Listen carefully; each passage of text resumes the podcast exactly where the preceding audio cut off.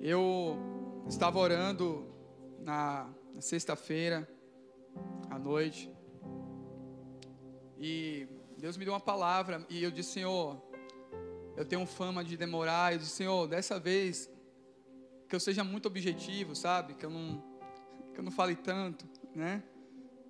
É, mas que também seja profundo, amém? Seja profundo, que não seja algo raso, porque, gente, eu vou dizer para você algo que está no meu coração. É, eu não nasci, cara, para para ser membro de uma igreja, sabe? Eu, eu, eu, eu não sei se sou meu, sou meu louco, não sei, mas quando eu leio a Bíblia, eu digo, isso aqui é, é muito além. A gente não avança porque a gente quer fazer as coisas naquilo que a gente pensa que sabe, com métodos humanos, sabe? Mas quando eu leio a Bíblia, eu digo, cara, a igreja é a única instituição que ela não tem um método. O problema é que a gente sempre tenta colocar um método. Chega um pastor e quer colocar um coach aqui, né, e quer dar palestras motivacionais. Mas o evangelho não é isso. Eu acredito que nós deveríamos começar um ministério de evangelização dos crentes. Sabe? A gente deveria converter a igreja. Porque tem muita gente dentro da igreja desviado, gente. Vocês não têm noção. Nós estamos longe de Deus. Tem muita gente longe de Deus, gente. Dentro da igreja. Isso é absurdo, mas é, é verdade. É verdade. E eu, eu digo, Senhor, eu não aceito ser alguém comum. Escute, eu não quero ser alguém anormal. Jesus não era normal, Jesus era alguém normal, mas não era comum. É diferente.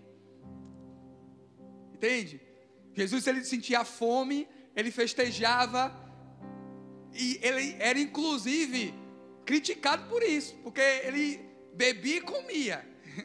E quando era para comer e beber, eu fico imaginando Jesus festejando mesmo.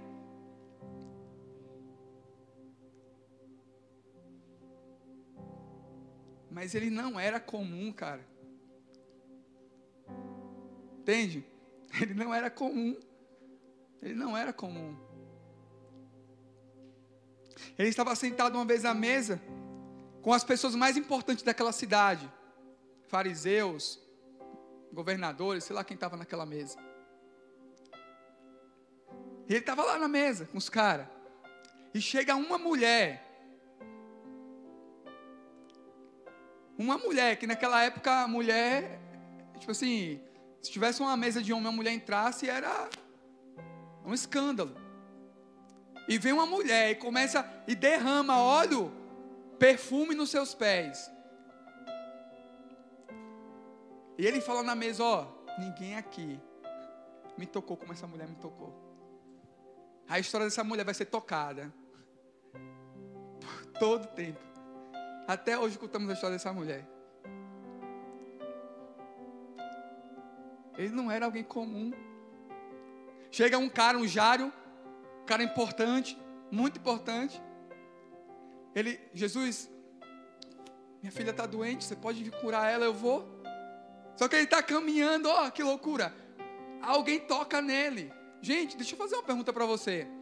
Onde é que está na Bíblia que, que dizia que se alguém tocasse no manto de Jesus seria curado? Me diz, me diz um lugar, um versículo. Aquela mulher fez algo que ninguém nunca fez. Você quer tocar Jesus? Amém? Você tem que fazer algo. Veja, você, você tem que se derramar de uma forma Eu não estou falando de salvação aqui. Amém? As pessoas que mais tocaram Jesus são as pessoas que fizeram coisas que ninguém nunca fez. Quem disse que subir numa árvore ia chamar a atenção de Jesus? Está lá Zaqueu, em cima de uma árvore. E o pior, Zaqueu é um cara importante. Na verdade, Deus ama os que se humilham. O problema dos fariseus era o orgulho. Eles não queriam se quebrantar, se quebrar. Por isso que a Bíblia diz que um coração quebrantado e contrito, o Senhor o quê? Ele não resiste. Quando ele vê um coração quebrantado, ele fica lá do céu, eu tenho que descer.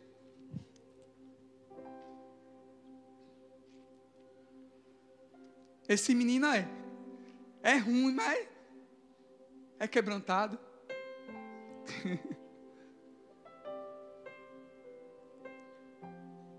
Aí a mulher toca nele, ele para. Alguém me tocou. Aí os discípulos, todo mundo está tocando aqui, Jesus. Como assim? Não, alguém me tocou e saiu o poder. Aí eu fico imaginando, assim, o cara lá, a figura importante, falando assim, pô, mano, esse cara vai parar por causa de uma mulher, mano. Ô, Jesus, eu posso te dar dinheiro. Eu posso te dar relevância. Eu posso fazer seus status aumentarem. Jesus, não. Vocês entendem isso?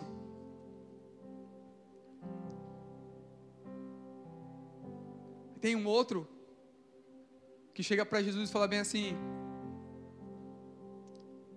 Jesus, eu, tô, eu tenho um servo que está doente. Você pode. Eu queria que você curasse. Ele falou, eu vou até lá. Ele falou, não precisa. Ó, o cara com um cara de autoridade que se humilha. Talvez você não precisa ir lá, porque eu sou um homem de autoridade. E eu falo para um vai, ele vai. Eu falo para outro vem, ele vem. E eu sei que se eu liberar uma palavra daqui, o meu servo é curado lá. Ai, que loucura! Como é que o incrédulo, um cara que, sabe, nem judeu era, consegue ter um entendimento desse? O quebrantamento, gente, a humilhação. A palavra jejum para o judeu não é passar fome, é, é, é, se humilhar. Quando Davi ele peca, que ele reconhece que ele tem a revelação que ele pecou, ele vai jejuar e orar. Ali é um ato de humilhação. Tem gente que jejua passando fome. E seu jejum de passar fome, pode até fazer bem para o seu corpo, mas para o mundo espiritual não gera nada. Se não vier com quebrantamento, com arrependimento, com. Vocês entendem o que eu estou falando?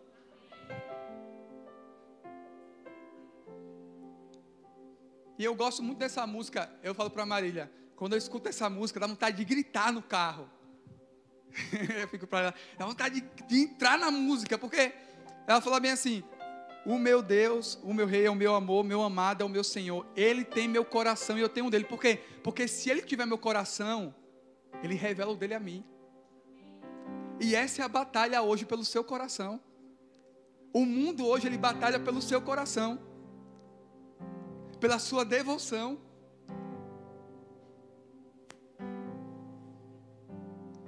O que é que tem em seu coração? O que está no centro do seu coração hoje?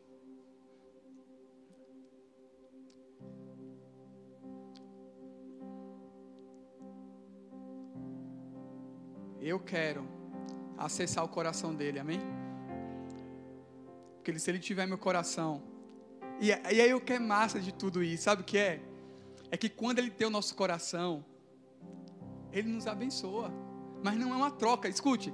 Quando Ele tem o nosso coração, Ele nos abençoa. Sabe por quê? Porque Ele sabe que se um dia Ele pedir de volta aquilo que Ele te deu, você devolve. Você devolve. Você devolve, por quê? Porque Ele tem o seu coração e a sua segurança não está em nada. Porque a gente é tão tolo que a gente não percebe que a gente está tá trabalhando e a gente vai morrer.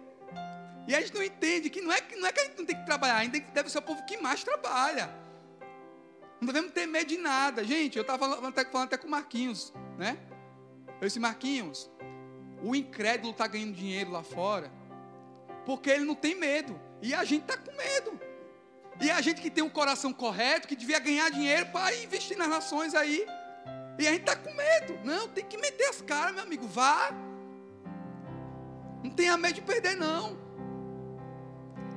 Gente, a palavra, o melhor substantivo para a fé é risco. Você vai ter que correr risco, meu amigo. Deus sempre vai nos levar para um lugar de insegurança. Para quê? Para que a nossa segurança seja Ele. Apenas Ele não mandou, Ele, ele, ele trouxe paz. Então, meu amigo, vai. E se der errado, meu amigo, Ele vai abrir um outro caminho. Não tem problema, mas vai dar certo. Mas entre nele. Eu gosto muito da história, eu sempre repito a história do dono da Colgate. Eu gosto muito da frase que ele fala bem assim: Senhor, eu não sei pregar, mas eu sei ganhar dinheiro. E com meu dinheiro eu vou te honrar.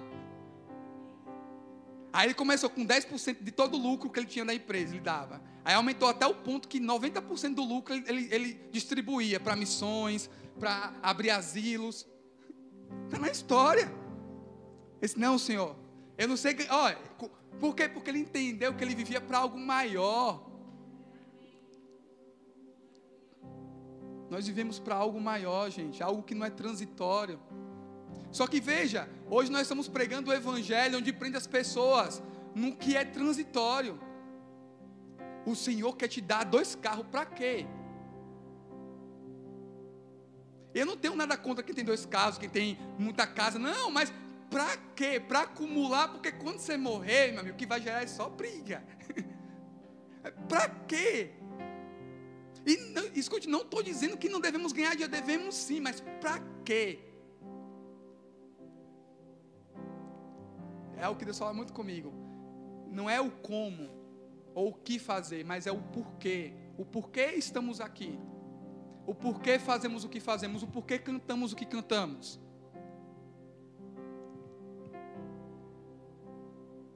Porque se você entende o porquê, você vai trabalhar para ganhar muito dinheiro, você vai, entendeu? Você vai ser ganancioso mesmo. Mas não é uma ganância para atropelar o outro, não é uma ganância para ser melhor que o outro, não. É uma ganância pelo porquê. Entende? Eu, Deus colocou no meu coração para me ofertar todo mês, além de dízimo e oferta, abençoar a vida de apenas pelo menos uma pessoa. E Deus já mandou para mim procurar um missionário fora do Brasil para me ofertar. Eu disse, Senhor, mas eu não tenho muito dinheiro. Não, como é que seria 20 reais, 10 reais? Por quê? Porque quando, você, quando o seu dinheiro chega em outro país, você chega lá também. E quando chegar lá no céu, que eu for prestar contas, Deus vai falar bem assim comigo: Ricardo, olha aqui as almas que você ganhou na África, Senhor, mas eu não fui para a África. Mas, mas o Senhor vai falar bem assim para mim: mas seu dinheiro chegou lá. Pessoas foram abençoadas naquele lugar. Então tem dois extremos, gente, hoje. A, a, a, a, mensagem que prega que você, que Deus quer te dar coisas por coisa, a coisa pela coisa, para satisfazer um desejo insaciável do seu coração que só Ele pode saciar. E existe um outro evangelho também, que não é o evangelho do reino, que é o evangelho que te prende na miséria, que é, porque sempre a gente vai idolatrar algo, que idolatra a miséria. Porque Jesus era humilde. Gente, não. Mas existe o evangelho do reino. Qual é o evangelho do reino? Tudo o que você fizer, faça para a glória de quem? De Deus.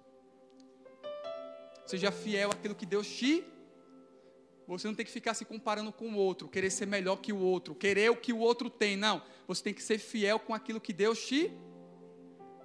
Só isso. E multiplicar. Gente, Deus quer lucro. Como eu falei, porque muitos pastores pegam essa mensagem e interpretam e colocam de forma errada para gerar no seu coração uma motivação errada para prender você na religião mas ele quer lucro. E no final dos dias ele fala bem assim: ó, a um ele deu cinco minas, a um deu três, não é isso? E a um deu um. No final ele pergunta, a um fala assim: Senhor, eu peguei a cinco e multipliquei por mais cinco. Ele quer o quê? Lucro.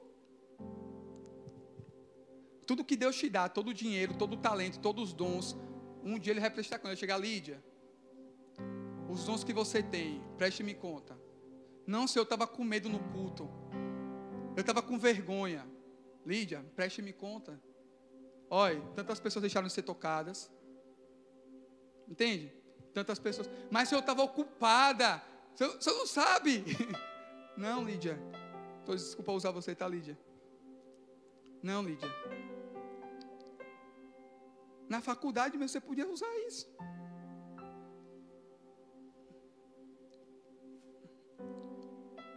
Por isso que eu digo, Senhor, não me deixa morrer sem viver o Evangelho. E, irmão, estou vivendo muito pouco ainda daquilo que Deus tem, sabe? Daquilo que a palavra tem. Mas eu estou lutando para viver. Eu estou lutando para viver. Então, em todo lugar que eu estou, cara, eu estou atento, Senhor. Eu não quero ser comum. Amém? Não quero. A gente estava sentado aqui ontem no encontro de casais que teve. Aí a moça veio com o marido. Falou assim: amor, não senta perto dele não, que esse rapaz. esse rapaz contou toda a minha vida. Cuidado com ele. Se calma, moça.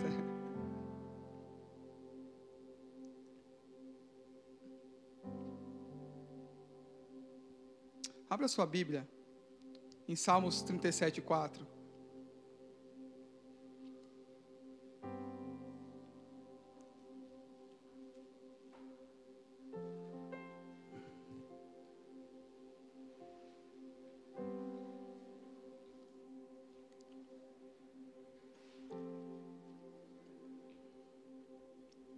Diz assim, ó. Deleita-se em quem? E ele atenderá aos desejos do quê? Uma outra versão diz: agrada-te do Senhor. Ele vai satisfazer os desejos do teu coração. Gente, veja só. Tem muita gente que usa esse texto aqui para falar que Deus vai fazer tudo o que o seu coração deseja. Mas lembre-se de uma coisa: o nosso coração ele é o quê? Quem sabe? É enganoso, ele nos engana. Eu não posso me mover por aquilo que meu coração sente. Eu posso muito bem estar com a minha esposa e o meu coração desejar uma outra mulher, porque o meu coração é o quê? É enganoso. Mas lembra da canção que a gente cantou? Ele tem meu coração e eu tenho dele. Ele, o texto dizendo assim, ó, se você se deliciar, a, a tradução original diz, se delicie no Senhor, tenha Ele na autoestima. Por quê? Porque se você se deliciar no Senhor, se você tiver Ele, sabe, se você o amá-lo, reverenciá-lo, Ele vai satisfazer os desejos mais profundos do seu coração. Por quê? Porque todo mundo aqui tem fome de algo. Todo mundo nesse lugar aqui tem fome. E você vai preencher essa fome em algum lugar. Sabe? Às vezes eu chego em casa e eu tô. Você. Você tá com fome de, e não é de comida. Aí você vai pro Netflix e fica lá no Netflix, ó. Duas, três horas. Por quê? Porque existe uma fome no seu coração. Só que essa fome é insaciável. Depois você precisa de, uma, um, de, um, de um outro porre de série, de um outro porre de alguma coisa. Mas existe um lugar no coração de Deus, onde Ele nos satisfaz por completo. Onde Ele existe, nesse, preste atenção, as necessidades que você tem, foi Deus que colocou.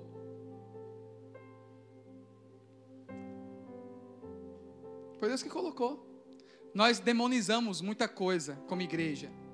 Meio que para tentar ser santo. Então, tipo assim, dançar é do cão, né? Fazer isso.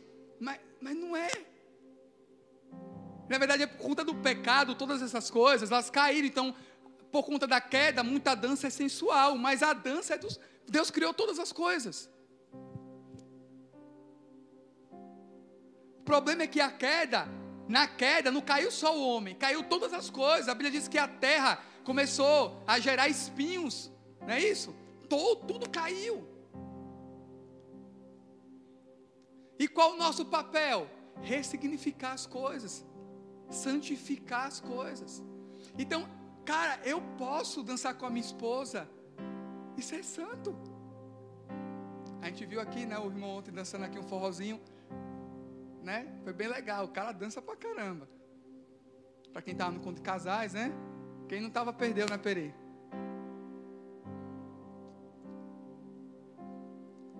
Mas existe Gente, existe vazios no meu coração que nem a minha esposa vai conseguir preencher. E todo mundo, seja o cara mais ateu da terra, ele está tentando satisfazer com alguma coisa, seja com um livro, com alguma coisa, porque Deus colocou essa fome no nosso coração, gente. E nada pode satisfazer. Só que Jeremias 17, 9.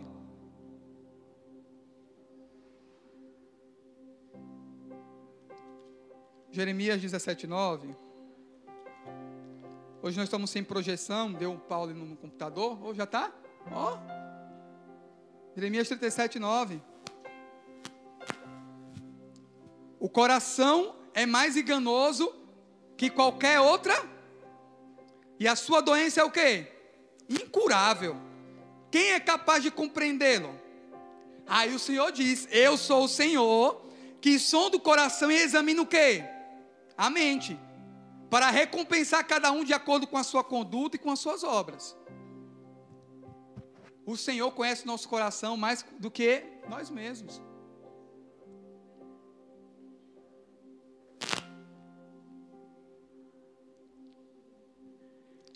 Abre João 4, desculpa, João 6, 48.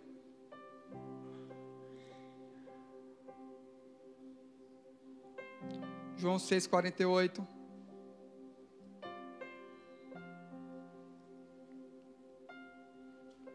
Vamos ler Bíblia, né, irmão?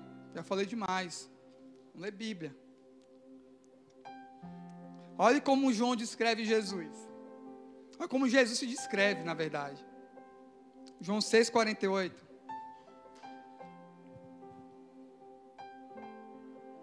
Diz assim, ó. Eu sou o quê? O pão? Eu sou o quê? O pão da vida. Jesus se descreve como um pão, por quê?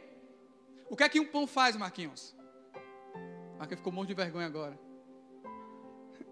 O que é que um pão faz? Para que o pão serve? Saciar a nossa fome. Veja, Jesus está dizendo assim: Eu sou o pão da vida. Existe uma fome em você que só eu consigo preencher. Jesus se descreve como pão. Por quê? Porque nós temos uma fome. Existe uma fome em sua alma que só Ele pode preencher. Existe coisa, esse satisfazer de salmos o seu coração, é saciar essa fome, não é os seus desejos egoístas. Que claro que Deus ainda dá os seus caprichos, né? Quantos caprichos Deus já deu para a gente, né, amor? A gente não tinha nem, nem pretensão, não tinha nem condição, e Deus foi lá e, e, e isso já vai além, por quê? Já vai além do que Ele prometeu, porque o que Ele prometeu foi que não faltaria o de comer e de beber. Mas é tão bom. Ele é o pão que sacia a fome. Aí em João também ainda, João 4,14. E comida, gente, é algo necessário para sobreviver. Sobrevivência. E água? João 4,14. Diz assim: Mas quem. É, vou, vou, vou ler a partir do 13. Jesus respondeu: Quem beber dessa água terá sede o quê? Outra vez. Mas quem beber da água que eu tenho para dar, nunca mais será o quê? Ao contrário, a água que eu tenho para te dar se tornará uma fonte de água que jorrará para a vida eterna. Jesus está falando bem assim, ó. Existe uma sede normal do seu corpo, mas existe uma sede na sua alma, minha filha. Existe uma sede na sua alma que ninguém pode satisfazer. Que você pode conseguir ser. Gente, o Bill Gates está lá no topo da pirâmide. Ele quer alguma coisa a mais. Ele não está satisfeito. Por quê? Porque é insaciável. Você sempre vai querer algo mais, mas perceba. Gente, eu conversei, eu tinha um amigo da faculdade que ele tem muito dinheiro. Muito dinheiro. Ele ficava me, me zombando, tipo assim, cara, tem que curtir a vida, mano, né? E às vezes dava vontade, não vou mentir, irmão. Eu vi os caras, né? Né? Saindo, curtindo, tal. Mas teve uma vez que eu achei interessante. Uma vez ele chegou no carrão dele, eu estava passando para ir para a sala. Ele baixou o vidro com a toalhinha rosa, fica, deu vontade de rir na hora. Ele chorando, falando assim: Ricardo, você pode entrar aqui no carro? Aí eu entrei. Aí ele falou: Cara, acabei de tentar de, de me matar, não sei o que e tal. Eu disse: Como assim, cara? Você é um cara feliz? Você não disse que eu que estava errado? Como assim? Ô, oh, cara, porque a menina que eu estava terminou comigo, porque ela descobriu uma traição, não sei o que, não sei o que, não sei o que. É de homem, né? Os homens babaca que tem aí, né? Fazer o quê? E eu comecei a pregar o evangelho para ele. Eu disse, cara, ele tem. Gente, não estou dizendo que as coisas, tipo assim, se acontecer um desastre na minha vida, que isso não vai me abalar, o que não vai me deixar triste, nos deixa assim. Mas se Ele tem meu coração, eu posso até ficar triste por algumas situações, mas eu não morro. Eu me levanto. Por quê? Porque Ele tem o meu coração. É Ele que sacia a minha fome. Nada transitório vai conseguir satisfazer essa fome que está dentro de você. Nada. É por isso que ele diz: Eu sou a água da vida. Quem beber de mim. Só que sabe o que, é que eu fico abismado? É que a igreja está com fome. Sabe o que eu fico abismado? É que quando eu olho para a igreja, essa água viva que flui não está fluindo. E eu pergunto para você, meus irmãos: Jesus é mentiroso? Porque são duas opções aqui: ou Jesus está mentindo, ou eu não estou bebendo da água. E se eu não estou bebendo da água, gente, eu digo para você: é melhor tu estar tá no mundo e poder se arrepender igual o ladrão da cruz no último dia ir para o céu, do que você estar tá na igreja se enganando, achando que vai para o céu quando chegar lá, vai dizer: Não te conheço, não, macho.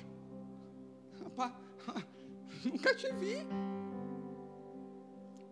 Mas, Senhor, eu, eu orei até pelos enfermos. Não, filho. Porque eu estava procurando amigos. Eu não estava procurando servos. Sabe? A gente, a gente pensa que fazer coisa na igreja é fazer coisa para Deus. E quando não é, nosso principal chamado é amar o Senhor acima de todas as relacionamento. Deus está procurando amigos.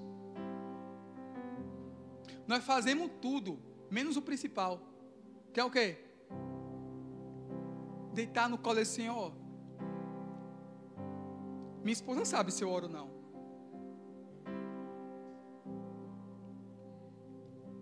Mas eu não oro. E tem gente que ora e está longe de Deus, sabia?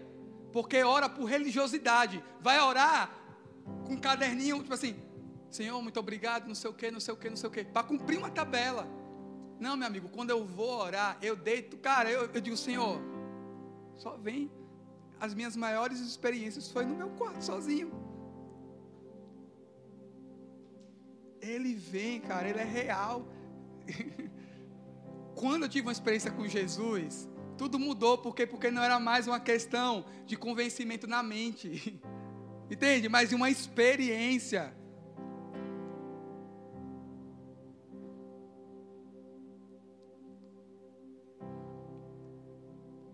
Então ele tem meu coração, então é por isso que eu oro pelos enfermos, por quê? Porque se ele não for curado, não tem problema, ele tem meu coração, eu estou fazendo o que ele mandou fazer.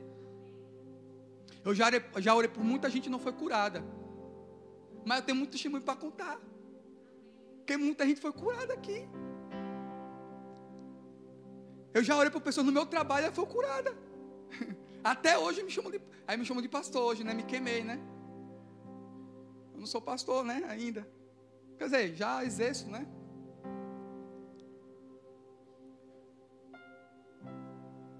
Gente, sabe o que eu fico mais abismado? E, gente, por favor, não é crítica, tá? Não é isso. Mas estou falando assim, ó, veja. Quando o crente descobre que tatuagem não é pecado, ele é rápido em fazer uma tatuagem. Pô, tatuagem não é pecado, vamos botar tatuagem. E realmente, não tem um texto na Bíblia que diz que tatuagem é pecado. Mas como a gente descobre que pode acessar o Santo do Santo, a gente é lento. Quando a gente descobre que a gente foi chamado para curar os enfermos, a gente é lento. A gente é lento. A gente é muito lento. Estou indo para o final, diz que hoje vai ser rápido. Amém?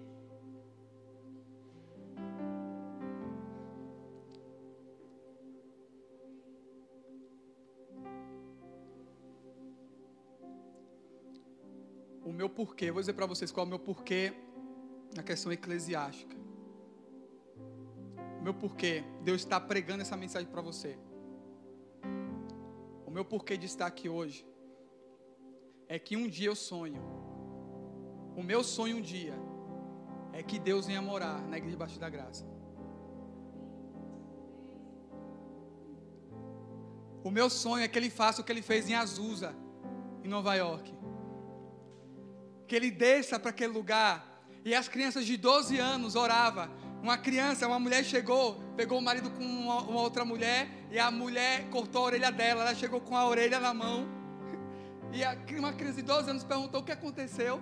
Ela disse: Eu peguei minha esposa com outra, ela cortou minha orelha. A criança de 12 anos, vem aqui que eu vou orar por você. Não é um bispo, um sacerdote que ora pelos. Entendeu? Não. A criança de 12 anos. Cara, a, a, história diz que as crianças brincavam numa nuvem que se formava dentro da igreja. Esse é meu sonho. Mas Gente, Deus não tem como derramar, Deus não tem como vir para cá nesse lugar. Se a gente ainda tem inveja, se a gente briga por besteira. Se a gente fica ainda negociando com Deus se vai orar pela pessoa ou não. Se quando Deus traz uma impressão no nosso espírito, a gente fica negociando. Não sei se é de Deus. Não.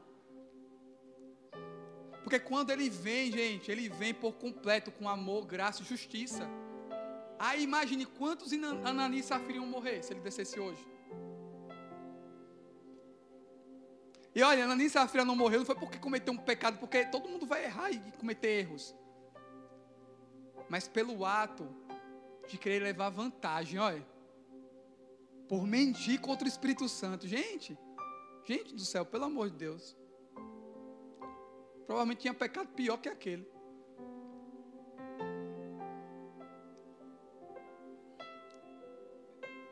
Esse é o meu porquê. De Senhor, eu quero ver a tua glória na terra. Porque ele disse que nos últimos dias eu derramarei do meu espírito sobre toda a carne.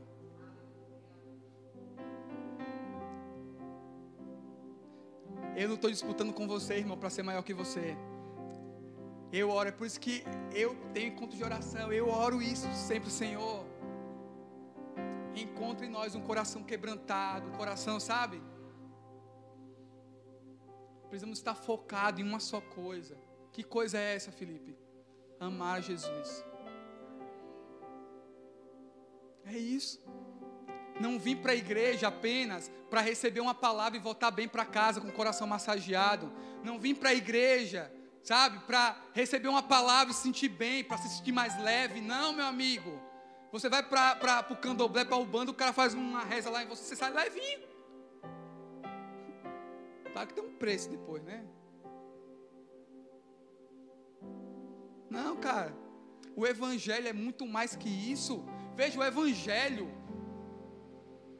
é tão mensurável que pessoas morriam por conta disso.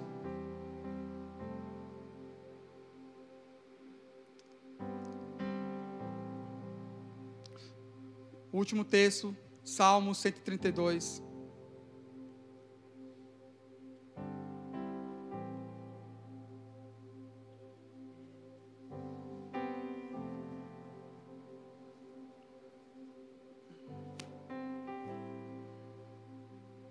Salmo 132.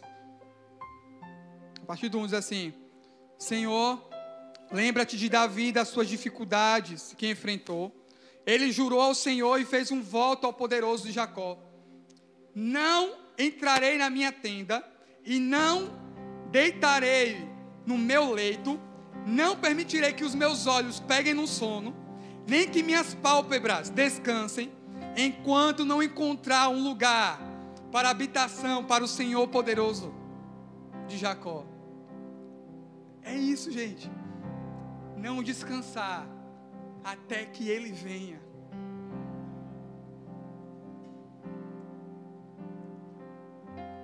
Quantos aqui querem ser abençoados por Deus? Eu quero. Mas veja, Deus vai te abençoar. Mas Ele quer mais que te abençoar.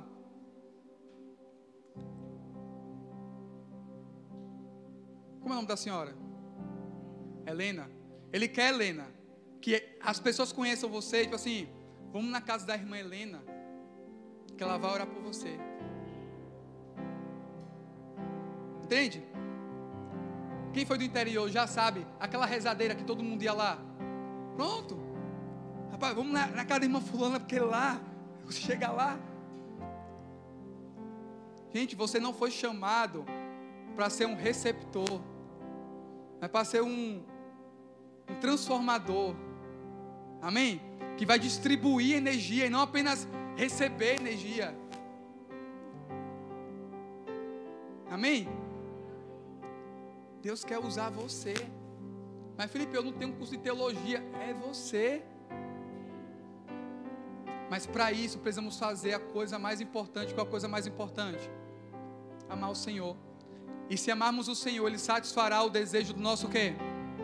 Quem é que quer, ser satisfeito? É isso, cara. E todas as coisas, elas vão seguindo você. Como nada tem seu coração, pode vir a crise que for, você está tranquilo. Por quê? Estou tranquilo, cara. Eu já perdi tudo. Sabe, o cara mais perigoso para a terra é o cara que não tem nada a perder.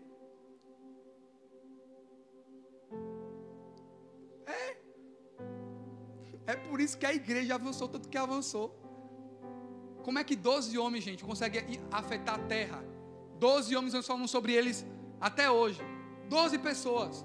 Porque não tinha nada a perder. Inclusive morreram, cerrado no meio, mergulhado no óleo, decapitado, crucificado de cabeça para baixo. O cara que, tem a, que, que fugiu da morte, Pedro. Olha, e, e os caras, mano, tipo assim, sabe o que os caras. Eu quero ser honrado por Jesus. Como? Morrer por Ele. Nós devemos pregar sobre martírio. Porque e se amanhã começar uma perseguição contra a igreja? Você vai perder tudo. Está disposto a perder tudo? Por amor a Ele? Uma vez você tem filho para sustentar. Gente, não é algo simples. E é o que a gente precisa trabalhar no nosso coração. Fique de pé.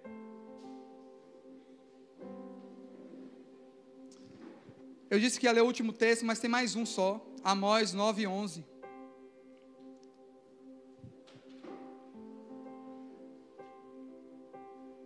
Está conseguindo colocar aqui? Está testando? Ah, tá, tudo bem.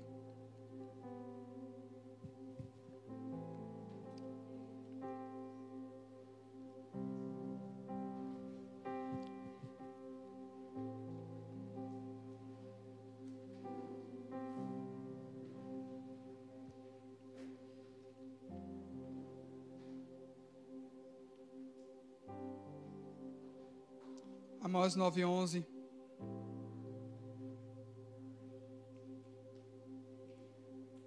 Diz assim: Naquele dia tornarei a levantar a tenda de Davi, que caiu, e taparei as suas aberturas, e tornarei a levantar suas ruínas, e a edificarei como nos dias da antiguidade.